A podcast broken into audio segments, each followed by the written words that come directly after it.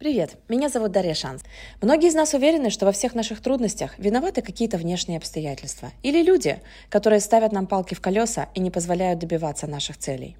А кто-то винит свое прошлое, наивно полагая, что события, которые с ним произошли 10, 20, 30, а то и 40 лет назад, не дают ему раскрыть свой потенциал сейчас – и отчасти это правда, но не потому, что с человеком произошли какие-то ужасные события в прошлом, а потому, что он никак не хочет отпустить это прошлое и постоянно возрождает его своими мыслями.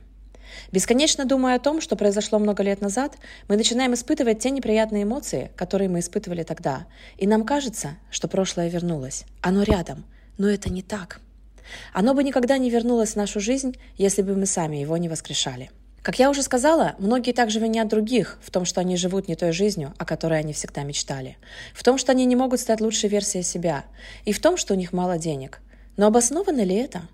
Если вы посмотрите вокруг, то вы увидите, что успеха добились именно те люди, которые постоянно сталкивались с сопротивлением, а то и с агрессией окружающих. И, казалось бы, им вообще нечего было ожидать от этой жизни. Например, Опра Уинфри была незапланированным и нежеланным ребенком. Ее воспитывала бабушка, которая порола ее кнутом за малейшую провинность. А когда Опри было всего 9 лет, ее изнасиловал двоюродный брат. Потом последовало насилие со стороны других братьев, их друзей и ее собственного дяди. В юности Опра принимала наркотики и пыталась покончить с собой. Если бы она сидела и думала о том, насколько она травмирована и как несправедлива жизнь, постоянно прокручивая эти ужасные мысли в своей голове и вгоняя себя в негативное эмоциональное состояние, то она бы никогда не добилась успеха.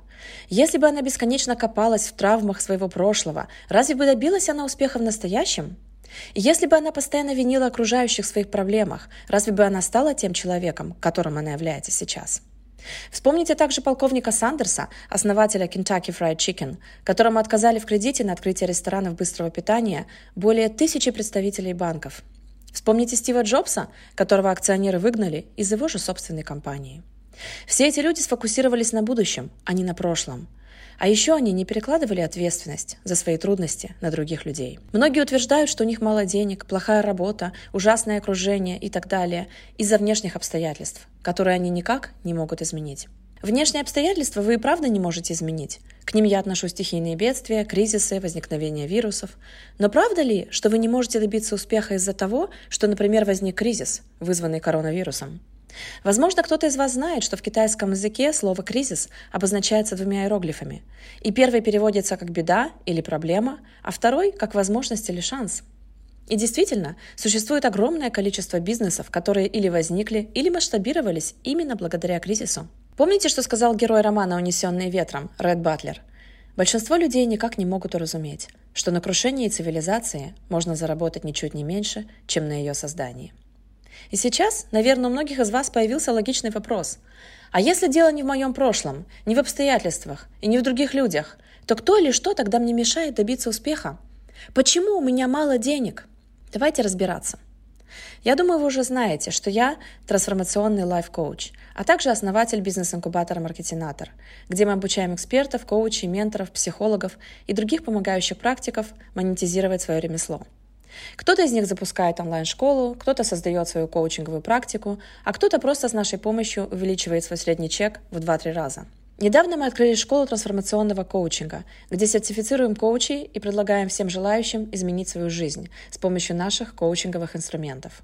Один из них называется модель OMEDR. Этот инструмент был создан по влиянию моих учителей, таких как Рич Литвин, Брук Кастильо и Брайан Кейти. Он лег в основу моей восьминедельной программы «Алгоритм тотального преобразования», и я использую его в работе со всеми моими клиентами.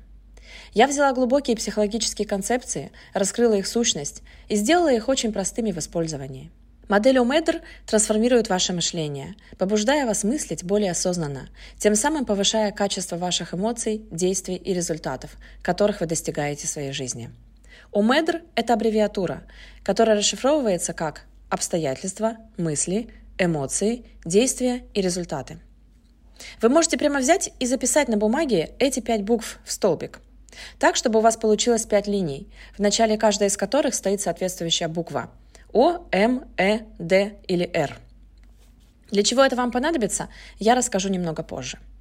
Так вот, буква О значит обстоятельства. Обстоятельства – это факты, которые вы можете доказать в суде. Это события, которые происходят в мире и на которые мы никак не можем повлиять. Это тайфуны, землетрясения, войны, кризисы и тому подобное. Это также поведение других людей и наше прошлое. И если вы внимательно слушали то, что я сегодня рассказывала в этом аудио, то вы, наверное, уже догадались, что обстоятельства совершенно нейтральны. Они не несут никакого эмоционального заряда. Для кого-то кризис, вызванный коронавирусом, это беда – а для кого-то это возможность повысить свою выручку. Кому-то поведение того или иного человека кажется вызывающим, а кто-то подумает, что ничего странного в его поведении нет. И нашего прошлого больше не существует. Оно живет только в ваших мыслях. И зачастую разные люди вспоминают о тех или иных событиях прошлого совершенно по-разному. И поди докажи, как это было на самом деле. Иногда мы с двоюродной сестрой вспоминаем, как мы играли в детстве, какие ягоды ели в лесу. И она совершенно точно убеждена, что мы ели лесную чернику, а я, что это была дикая малина. И она на сто процентов уверена, что мы играли во дворе на улице Ильича, а я точно помню, что двор находился на Морском проспекте. И вы, наверное, сидите и думаете, какие-то странные вещи ты, Дарья, говоришь.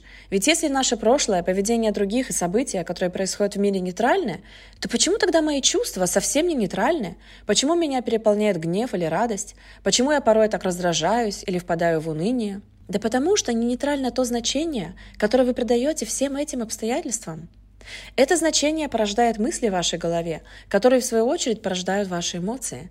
Ваши эмоции являются топливом для ваших действий, но ваши действия влекут за собой все результаты, которые вы имеете сейчас в своей жизни. Результаты, которые вы сейчас имеете, это ваша ответственность. И другие люди, ваше прошлое или события, которые происходят в этом мире, тут совершенно ни при чем. И я знаю, что это может быть очень трудно принять. Но мы и вся наша жизнь, которой мы живем в настоящем, это результат тех решений, которые мы принимали в прошлом. Это результат тех действий, которые мы совершали. То или иное обстоятельство является триггером, который порождает у вас в голове определенные мысли, которые, в свою очередь, порождают ваши эмоции. Ваши эмоции порождают ваши действия, а ваши действия порождают все результаты в вашей жизни. И если упростить эту цепочку, убрав из нее середину, мы получим очень простое уравнение. Ваши мысли порождают ваши результаты. И самое интересное это то, что ваши результаты всегда подтверждают ваши мысли. Понаблюдайте за теми людьми, у которых вечно все идет не так. Каждый раз, когда они получают не тот результат, который они хотели, они говорят «Так я и думал. Я же знал, что у меня ничего не получится». Так вот, потому что ты думал, что у тебя ничего не получится, у тебя ничего и не получилось. И наоборот, посмотрите, как ведет себя человек, у которого получается то, что он задумал. Он говорит, я знал, что у меня все получится. Так вот, потому что ты думал, что у тебя все получится, у тебя все и получилось. Но не надо заблуждаться, думая о том, что дело только в мыслях и визуализации. Мы-то знаем, что между мыслями и результатами также есть два очень важных звена. Это ваши эмоции и действия. Конструктивные мысли порождают те эмоции, которые являются топливом для массивных действий. А массивные действия – это то, что в итоге приводит вас к результату. А деструктивные мысли порождают эмоции индульгирования, которые не являются топливом для массивных действий, а наоборот, порождают массу хаотичных действий, которые не приводят вас к желаемому результату. Когда вы находитесь в власти таких эмоций индульгирования, как, например, стыд, вина, обида, вы или бездействуете, или занимаетесь имитацией бурной деятельности. Что ж тут удивляться, что в итоге у вас или нет никакого результата, или вы получаете не тот результат, который вам нужен? Согласно этой логике, достаточно поменять свои мысли для того, чтобы получать новые результаты в своей жизни.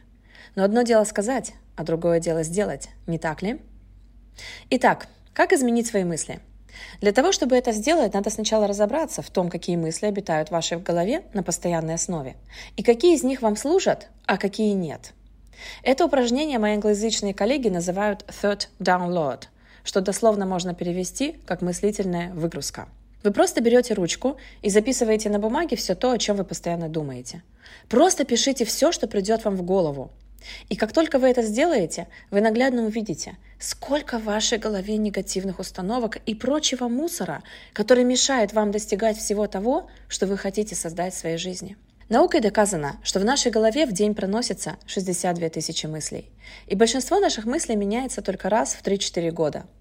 И сейчас только представьте, что вы на протяжении четырех лет прокручиваете в голове одни и те же, зачастую токсичные мысли, которые вводят вас в негативное эмоциональное состояние, котором вы в принципе не можете эффективно действовать. Поэтому очень важно тщательно выбирать свои мысли. Вам нужны те мысли, которые вас окрыляют, а не тормозят. Как вы помните, М, то есть мысли, это вторая часть нашей модели ОМЭДР. Мысли – это предложения, которые вы постоянно прокручиваете у себя в голове. Мысль – это источник эмоционального состояния, который запускает в вашем теле химический процесс путем выброса гормона. Почему так опасно прокручивать у себя в голове негативные и деструктивные мысли? Да потому что, когда вы радуете, в кавычках, себя подобными мыслями, в вашей душе рождается определенная эмоция, при которой вы не можете совершать оптимальные действия, потому что оптимальные действия не совершаются из низкочастотных вибраций и негативных тяжелых эмоций. Третья часть модели ОМЭДР – это эмоции, которые являются вибрациями вашего тела. Четвертое – это действия, которые вы совершаете. И пятое – это результаты, которые вы в итоге получаете. Итак, давайте перейдем от теории к практике и посмотрим на то, как можно применить модель ОМЭДР в реальной жизни. Представьте себе, что на вас кто-то навалился в метро, и при этом еще и наступил вам на ногу. Оптимальным решением было бы подумать, что, скорее всего, этого человека тоже кто-то толкнул, или просто вагон пошатнулся, и он на вас упал – если бы вы выбрали именно эту мысль, в вашей душе не родилось бы никакой негативной эмоции, и вы не совершили бы никакого агрессивного действия по отношению к этому человеку. А теперь давайте представим, что вы выбрали другую мысль. Например, вы подумали, боже, какой негодяй, да как он посмел навалиться на меня, да еще и наступить мне на ногу. Как пить дать, он сделал это нарочно. Сами понимаете, что такие мысли повлекут за собой эмоции раздражения и злости, которые побудят вас столкнуть этого человека в ответ или наорать на него. Он ответит вам тем же, но исход всей этой потасовки может оказаться весьма плачевным. Вот еще один пример того, как можно использовать модель ОМЕДР на практике. Я недавно переболела бронхитом, и врач сказал, что мне в определенный день нужно будет поехать в больницу и сдать анализы. Когда заветный день наступил, мой муж с утра мне сказал, «Ты же помнишь, что тебе через два часа надо ехать в больницу?» Я могла подумать, «Да он что меня за дуру держит? Думает, что я не помню?» И тогда бы я почувствовала раздражение, как-то грубо ему ответила. Он бы ответил мне в том же духе, и у нас завязалась бы словесно-мыслительная дуэль. Весь день бы мы ходили надутые, а вечером мы бы отменили наш ужин в моем любимом японском ресторане. Но я, конечно, выбрала мысль о том, что он просто заботится обо мне, поэтому напоминает про то, что мне нужно к врачу. Мою душу наполнило чувство благодарности, и я сказала ему, «Спасибо, что не забыла о том, что мне нужно в больницу». В итоге он меня туда отвез, а потом мы весь день провели с детьми в аквапарке, а вечером мы все же пошли в мой любимый японский ресторан. Вот еще один пример. На днях ко мне на консультацию записалась клиентка, которая свято верила в то, что она никто, имя ей ничто. Когда я ее спросила, с чего она это взяла, она мне ответила, что ее курсы и консультации по здоровому питанию почти никто не покупает. И что она вроде все делает как надо с точки зрения маркетинга и продаж, но в глубине души она все равно в себя не верит. И я ее спросила, как она себя чувствует, когда постоянно думает, что она никто и имя ей ничто. Она ответила, что очень подавлена и зачастую даже жалеет себя. А когда я ее спросила, что она делает, когда она так себя чувствует, она сказала, что все равно продолжает приглашать людей на свои консультации. Но знаете, что я вам скажу? Сколько бы вы ни предлагали свой продукт или услугу, если при этом вы в глубине души в себя не верите, вы всем своим поведением будете показывать людям свое отчаянное положение. Банки не дают деньги нуждающимся. Они их дают тем, у кого они уже есть. Жизнь в целом так работает – и сколько бы моя клиентка не говорила, что она все равно действует, даже несмотря на то, что она охвачена отчаянием, такая эмоция, как жалость к себе, никогда не побудит вас совершать оптимальные действия. И как вы уже поняли, те, мягко говоря, неоптимальные действия, которые она совершает из состояния уныния, приводят ее к еще более худшей ситуации, которая вызывает еще более грустные мысли, порождает еще более тяжелые эмоции и еще более неуместные действия. И ситуация усугубляется. Цель использования такого инструмента, как модель ОМЭДР, это трансформировать ваше мышление и показать, что именно с помощью него вы добиваетесь всех результатов в своей жизни и что только вы за них в ответе. Почему так важно принять на себя полную ответственность за свои результаты? Потому что если вы думаете, что от вас ничего не зависит, вы впадаете в психологическое детство и начинаете занимать позицию жертвы. И вместо того, чтобы взять контроль над своей судьбой в свои руки, вы отдаете власть над ней другим людям и обстоятельствам. Только с ясным умом мы можем создать мощное будущее. Масштаб нашей жизни равен масштабу нашей личности. И когда я таким образом разбираю ситуации моих клиентов, у них наступает настоящее озарение. Помните, я вам сказала, что вы можете прямо взять и записать на бумаге буквы ОМЭДР в столбик. так, чтобы у вас получилось 5 линий, в начале каждой из которых стоит соответствующая буква. Теперь в строчку с буквой О впишите то или иное обстоятельство, которое вас триггерит. Вы уже знаете, что обстоятельства нейтральны. К примеру, вам не нравится, что ваша сестра к вам продирается и критикует вас. Возьмите и запишите, что именно она вам говорит. Например, она сказала, тебе надо есть поменьше сахара, он вреден и от него толстеют, а у тебя и так уже есть парочка лишних килограммов. Затем на второй строке, которая начинается с буквы М, то есть мысли, запишите, что вы подумали, когда услышали эти слова. Например, вы могли подумать, да кто она такая, чтобы учить меня жизни? А после этого на третьей строке, которая начинается с буквы «э», то есть эмоции, напишите, как вы себя при этом почувствовали. Наверняка вы разозлились. И на четвертой строке, которая начинается с буквы «д», то есть действие, напишите, что вы при этом сделали. Скорее всего, вы сказали своей сестре что-то вроде «Не лезь в мою жизнь, на себя посмотри, сама уже в дверь пройти не можешь». Ну и дальше по сценарию. И какой результат вы в итоге получили? Я думаю, что вы уже догадались. Теперь это вы, та или тот, кто придирается к другим и критикует их. Потому что сейчас со своей сестрой вы ведете себя точно так же, как она ведет себя с вами. То, что мы сейчас с вами сделали, называется преднамеренной моделью ОМЕДР, потому что вы шли сверху вниз для того, чтобы получить какой-то результат. То есть вы не знали, каким будет результат, и вы хотели его узнать. А если мы хотим получить другой результат, то есть мы представляем, какой результат нам нужен, мы создаем преднамеренную модель ОМЕДР – это когда мы идем снизу вверх. Например, результат, который вам нужен, это минус 10 килограмм. Сейчас, к примеру, вы весите 70 килограмм, а хотите весить 60.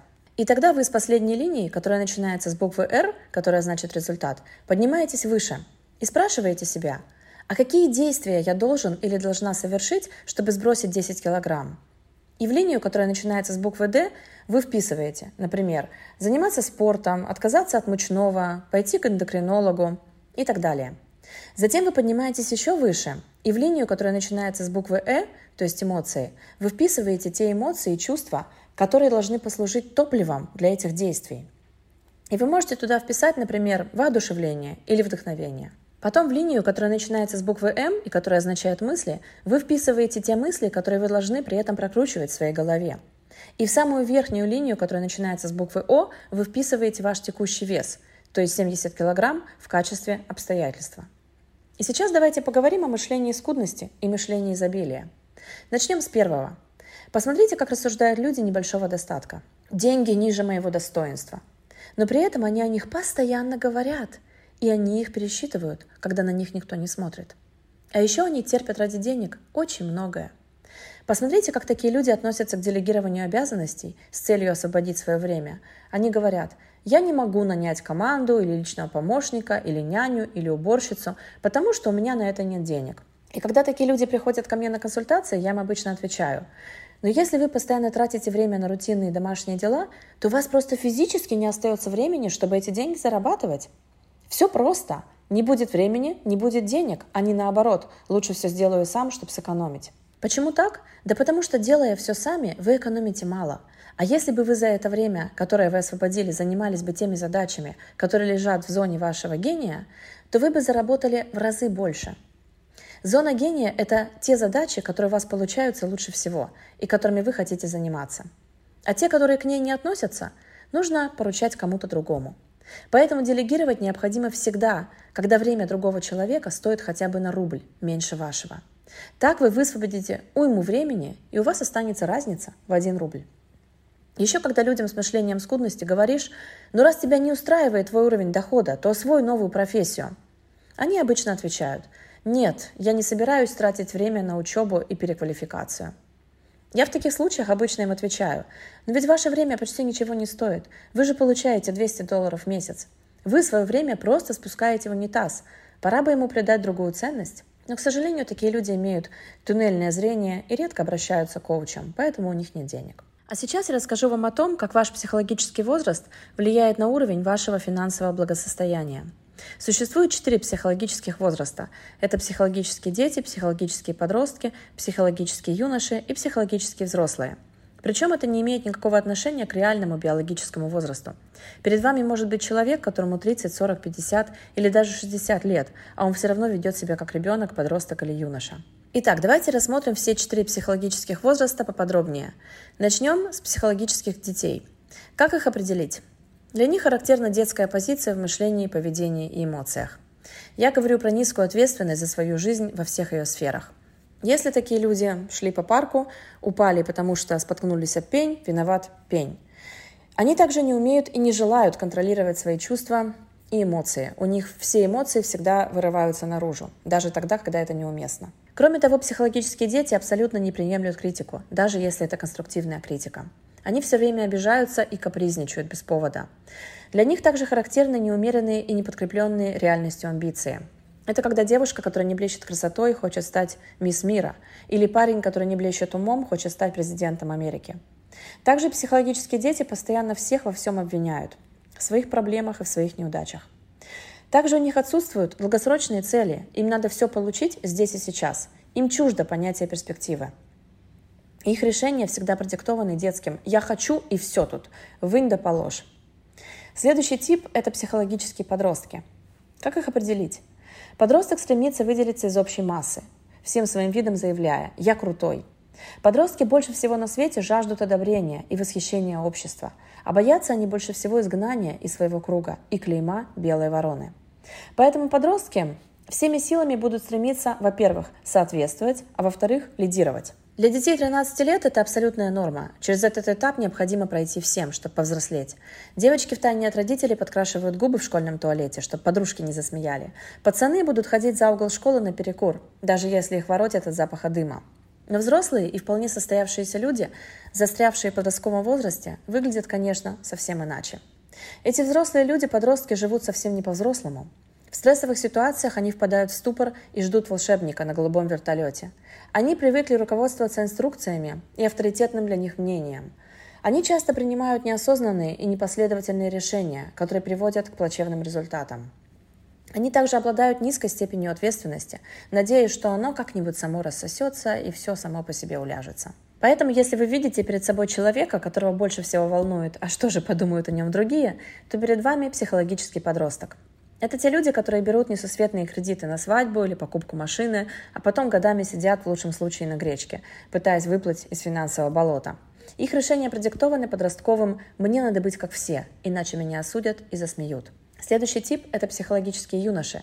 Как их определить? Романтика, мечты о прекрасном и несбыточном, крайний идеализм – это про них. Они считают, что могут изменить весь мир.